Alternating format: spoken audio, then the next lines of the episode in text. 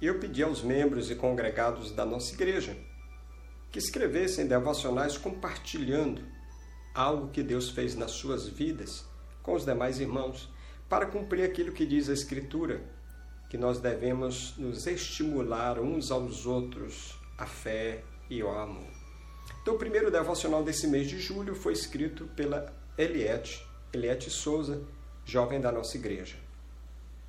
O tema, o chamado. Texto bíblico, Mateus 9, de 9 a 13. Diz assim a palavra de Deus. Passando por ali, Jesus viu um homem chamado Mateus sentado na coletoria e disse-lhe: Segue-me. Mateus levantou-se e o seguiu. Estando Jesus em casa, foram comer com ele e seus discípulos muitos publicanos e pecadores. Vendo isso, os fariseus perguntaram aos discípulos dele: por que o mestre de vocês come com publicanos e pecadores? Ouvindo isso, Jesus disse: Não são os que têm saúde que precisam de médicos, mas sim os doentes. Vamos aprender o que significa isto. Desejo misericórdia, não sacrifício.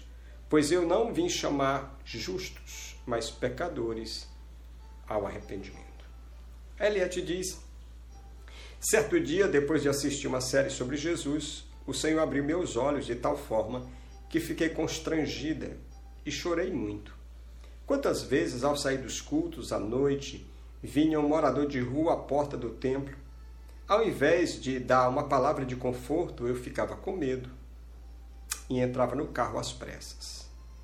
Fiquei me perguntando como Jesus agiria nessa situação e me perguntando onde estava a minha fé.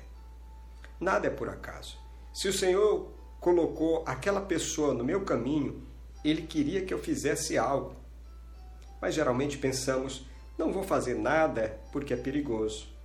E isso me importa. Porque o mundo está numa situação tão difícil que o medo me domina. Como igreja, como seguidores de Jesus, eu preciso aprender a sair da zona de conforto e colocar a minha fé em Cristo e colocá-la de forma prática.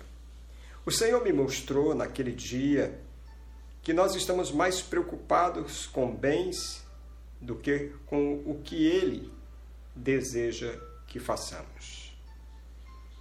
Olhamos somente para o eu, sem nos importarmos com o que realmente importa. No momento em que ele falava comigo, eu visualizava as pessoas necessitadas de abrigo, de comida, de roupa, de amor. Com lágrimas nos olhos, eu pedia perdão por mim e por todos que dizem seguir o Senhor e agem sem amor ao próximo. Isso me faz ver que essa pandemia é um abrir dos olhos para que o Senhor nos chamou de fato para fazermos dessa terra. E Ele nos chamou para nos importarmos mais com o próximo, para dividirmos o pão, a túnica e cuidar das pessoas. Nosso povo sofre e muitos de nós olhamos somente para a nossa própria vida, o que ainda falta. Nunca estamos satisfeitos. Temos sempre os olhos naquilo que de fato não tem valor. O Senhor nos chamou para soltar a corda e dividir o que temos. Jesus pode voltar amanhã.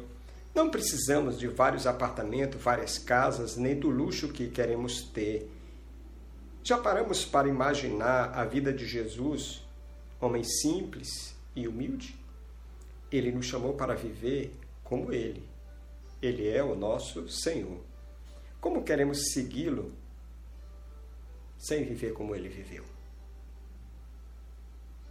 Oremos para que o Senhor nos abra os olhos para o que realmente importa, para que Ele nos ensine a viver com pouco e, mesmo assim, sermos agradecidos, para que venhamos a dividir com quem não tem e não dá somente as sobras.